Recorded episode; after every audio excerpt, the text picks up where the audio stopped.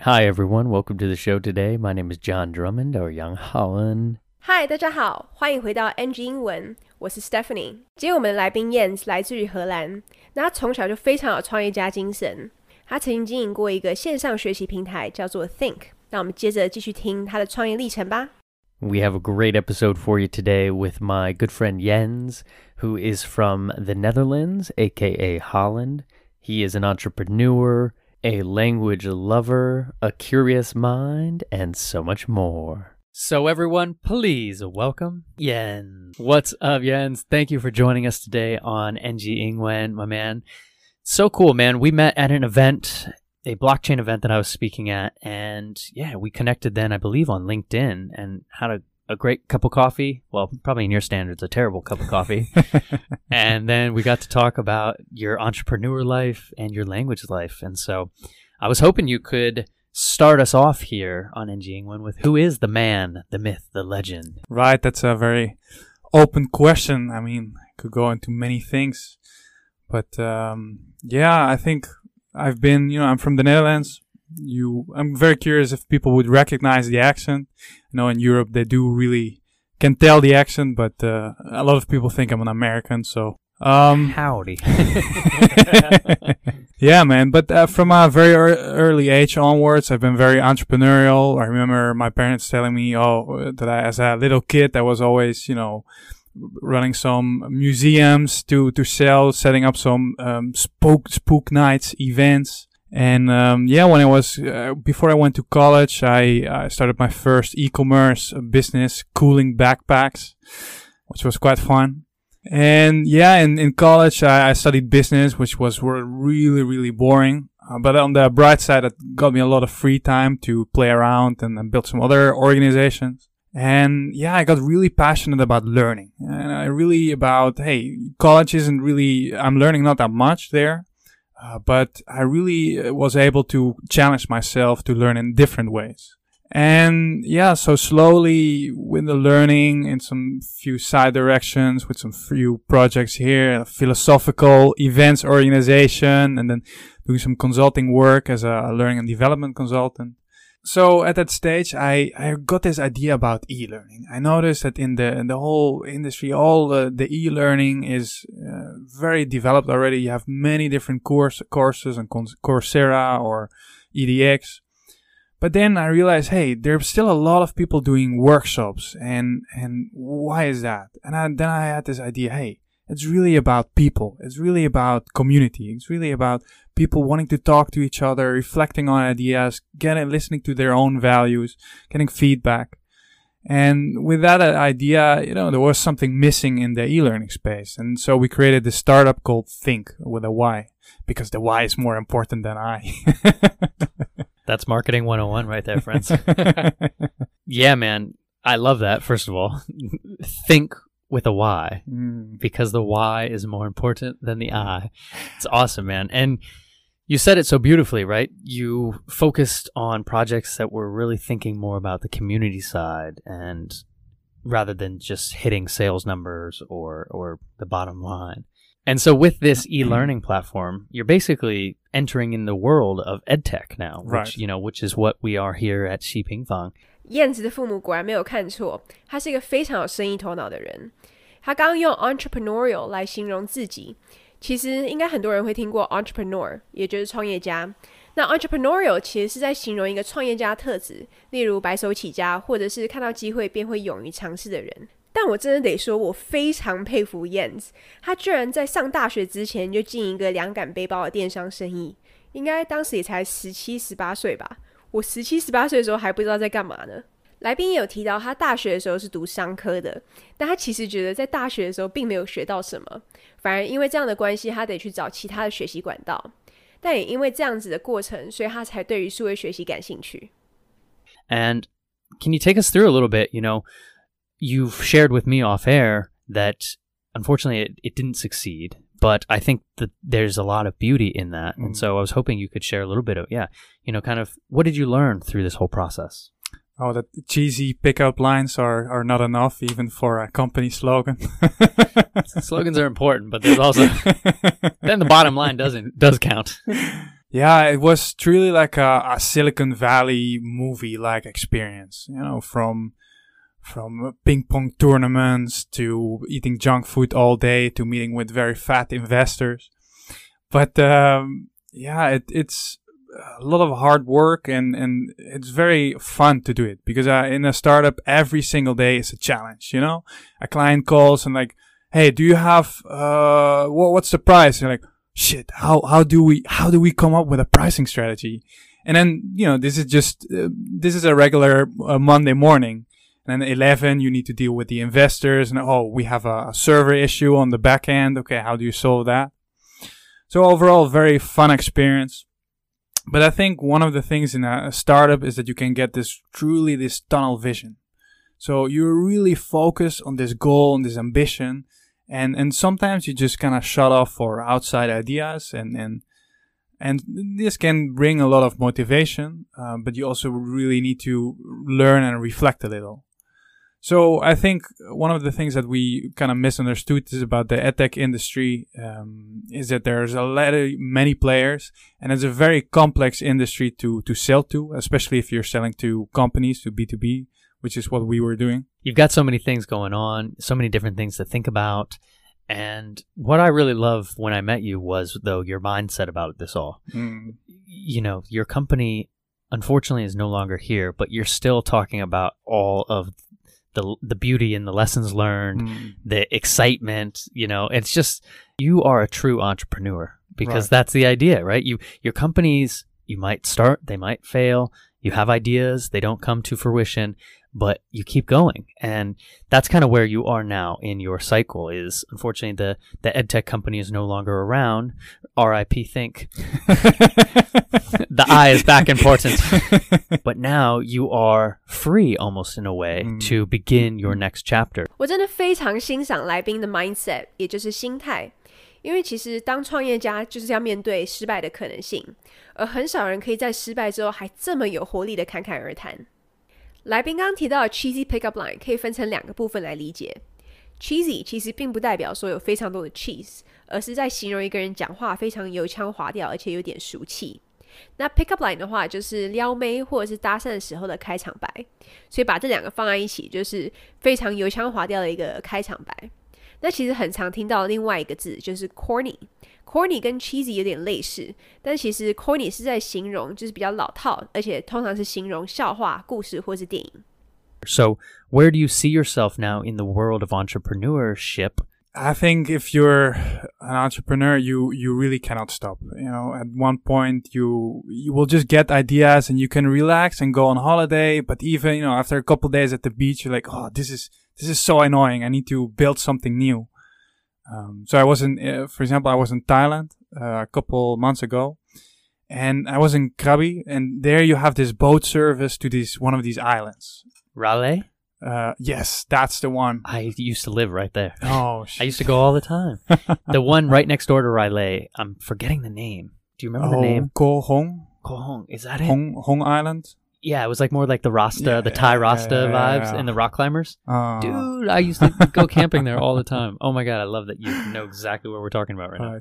Okay, sorry, keep going. So I was there, and then I I was traveling by myself, and in this boat service, you had to wait for other people to show up to get the boat full before it would leave. Now, at first, too, I went to the popular destination. I think this was Railay. Um, you know, this was all good. I needed to wait, I think, 30 minutes, which is okay. But then the next day, I wanted to go to a little bit more remote island. And I waited. I waited an, one hour, and then I was like, okay, I'm gonna come back later. Still no new people. An hour later, still no new people. And I was so frustrated by this whole process. I was like, okay, you know, a simple piece of software can solve this. So I was thinking, okay, I can build something really quickly. Uh, well, it wasn't that quickly. So I spent the next two days locked up in my hotel, building them a website just to, to go to the next day to show it to them and only to realize they didn't understand any of it. Wow. Yeah. So so interesting right there. You built them a website so they could have like a toggle to say how many people are there, how many they need to fill, so you could check it online. yeah. Don't have to go all the way down to the dock. and they didn't want anything to do with it. Well, you think it scared them that innovation concept? You know, is out of their comfort zone. Mm, I think well, their mobile phone didn't even have internet, so I think there's just a lack of, of understanding. But anyways, I claim their Google page, so if you know Google uh, Railay Boat Service, you will find my website. Check that out, entrepreneurial. right. So cool, man. And yeah, so that kind of leads us though to what are you focusing on right now for work in Taiwan? Right. Yeah. So after my my startup uh, phase, I really fell into this uh, post startup depression mode, and I really was okay figuring out w- what's next in my life. It, left quite a gap. And then one of my uh, friends in Taiwan, he said, "Hey, uh, they're opening the borders again. You can come to do uh, language learning." Oh, that sounds that sounds pretty cool. So I really love Taiwan much more than I expected. And so I'm looking now for some other cool startups to join, for some more experienced founders where I can learn from, but also to get a, like a ground base to uh, establish some new ideas and to look into new industries. Uh, you know, Web3 is a very interesting space. And kind of slowly build on your ideas. I think my previous startup was all felt very rushed. So I feel like, okay, we've done, we've been through the process. Now maybe take a deep breath and build a bit more solid foundation. That's a very interesting concept, kind of that rushing to market, or you're, you're just rushed because you don't have enough capital from investors or, you know, from your own pockets. But I love that. Yeah. Kind of slowing down, maybe work with a, a, a team or a project that's already got some foundation and, and learn from them, that mentorship. I think it's beautiful. 来宾其实刚刚有说，他想要找一些有 solid foundation 的新创合作。 其实 solid foundation 的意思就是稳固的基础。我觉得这是个非常好的想法，因为他也觉得他当时创业有点太赶了。那刚刚 John 有提到 mentorship，其实就是一种指导制度的关系，所以我觉得这个对于他应该非常有帮助。mentorship 里面有分成 mentor 就是导师，还有 mentee 就是被指导者。那成为榜样就是 mentor 的价值，所以无论是工作态度，或是价值观，甚至是行为，都是值得 mentee 学习的。另外，很常听到就是 apprenticeship，还有 internship。apprenticeship 其实就是学徒关系，那 internship 就是实习。那这两者的差别其实在于他们的时间长短跟有没有资薪，以及他们的目的。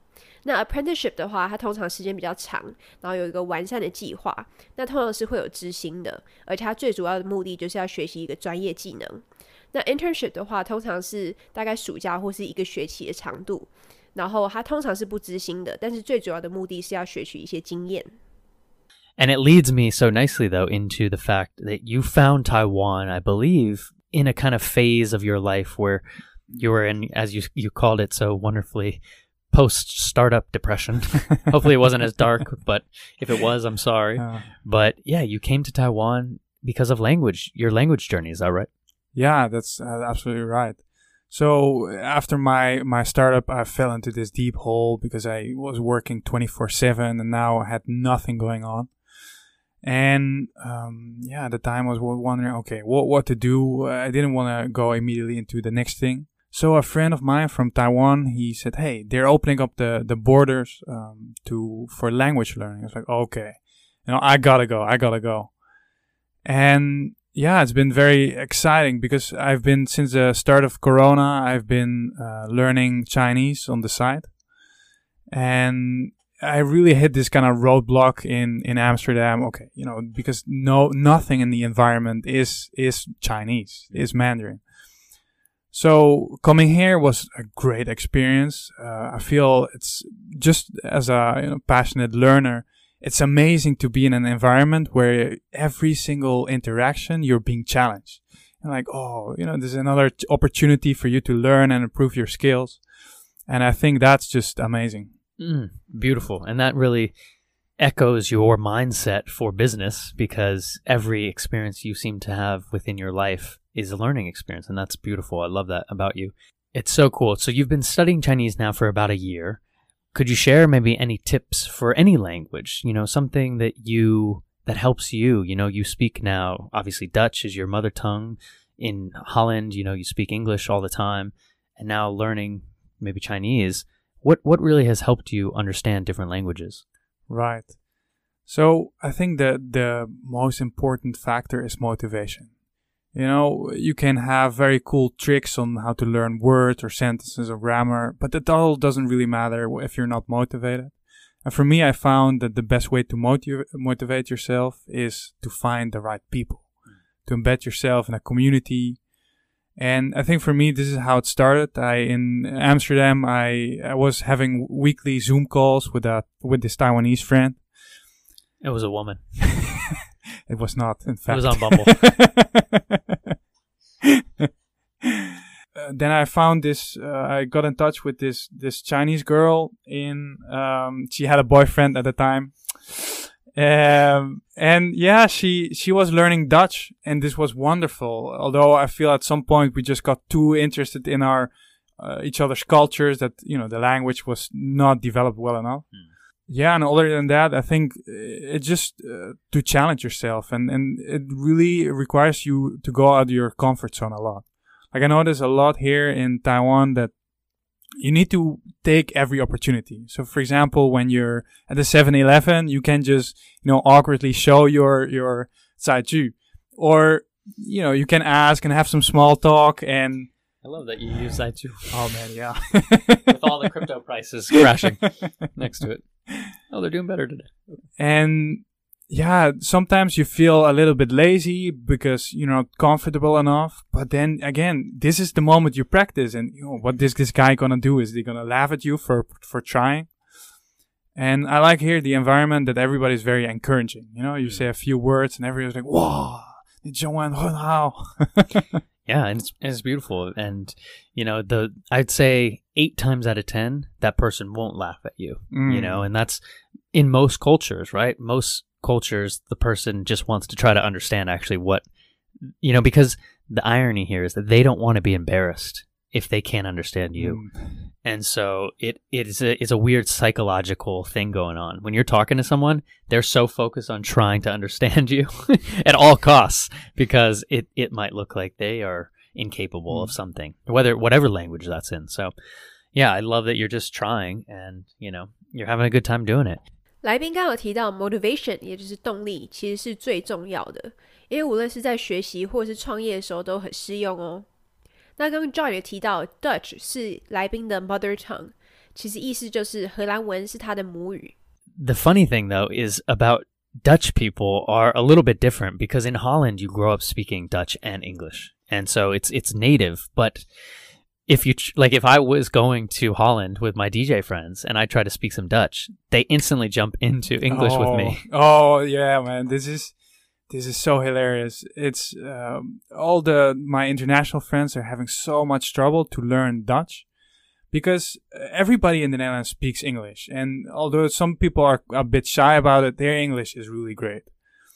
But uh, the funny thing is that once a Dutch person hears, um, uh, you know, a slight accent, like "oh, he's not Dutch" or "she's not Dutch," they will immediately switch to English. Because I think Dutch people are very much about efficiency and they feel like, okay, you know, this is very inefficient. Let's just have the more proper medium of communication. Yes, whatever the it's very German in that approach of like, hey, you know, it's not disrespectful. It's actually like, hey, let's be efficient here and not waste each other's time. Right. Whereas Taiwanese right now are so patient with us. They're like, Yeah. What are you saying? Let me try to understand. Are you saying the east wind is blowing? You know? yeah, I love it. Shout out to, to Holland though. I got a lot of love. So nonetheless, they will still you can find people like yourself to practice with. Well, man, again, I am, you know, I must be your Tinder date because I keep telling you how much I love your mindset on life and dealing with a failed startup is no easy task. So I know that, you know, you've been through a lot and you probably have so much experience from this and the way you apply it to your language now and your future business. 我自己在几年前有去过阿姆斯特丹，真的感受到他们所谓的 efficiency，也就是效率。因为我是一个蛮急性子的人，所以真的非常喜欢。而且当地用英文沟通是完全没有问题的哦。但我其实发现，当地除了荷兰人之外，也有蛮多邻近北欧国家的人移民过来，例如丹麦、比利时、德国跟波兰。所以其实他们的英文口音也有一些不同哦。But a question I love to end with is if you could go back and talk to a younger Jens, would there be any advice you give yourself about language, life, business, anything? Right. I think it's just chill. Not that to say Oh, that very zen. You know, you just chill and, and, and watch Netflix all day. But I think a lot of times we put so much pressure on ourselves to learn this language by the end of the month or to do the next thing, you know, this year. And everything will be alright as long as you put your effort in the kind of habits and systems you build. Mm, building that infrastructure Right. for you. Yeah, very very meditative in that sense. You know, the concepts of like actually doing less can be more. You know, you're not wasting your time, but you're not stressing and straining yourself to the point of burnout. You know. So great. Good. I hope you can, can manage that when you start your next venture. then. me too, man. Me too. Especially if it's in Web three, my friend. Let me tell you. Good luck. 是不是很常提到外国人说 chill？其实直接翻译过来的意思的确是寒冷，但是现在年轻人口中的意思其实是代表冷静或者是轻松的生活态度。那刚来宾给了一个非常好的建议，那就是我们应该一直去打造一些 habits，也就是习惯， 还有 systems，就是系统。如果你是一个常常给自己太多压力的人，或许可以试试看来宾给的建议哦。 awesome, Jens. Well, where can people find you online, social media, maybe LinkedIn? Where can they connect with you? Yeah, you can find me on LinkedIn or Instagram uh, at Jens Wilms. Right, let me let me get the spelling right. Uh, uh, so yeah, you can find me on LinkedIn or Instagram. Um, my name is spelled J E N S W I L M S. Nailed it. he still can spell in English. nice. All right, Jens. Well, thank you for joining us on NG England, and we'll talk to you next time. Yeah, thank you for having me. Bye bye. Bye, everyone. Peace. All right. Well, that is our NG Ingwen show for today. We hope everyone enjoyed listening to that. You can connect with us on Facebook, Instagram, YouTube, and now Spotify. You can search NG Ingwen, or you can search on IG NG English ICRT. And don't forget to tune in every Wednesday morning from 6:30 to 7 and Wednesday night from 9 to 9:30. We'll catch you on the next episode. Bye-bye.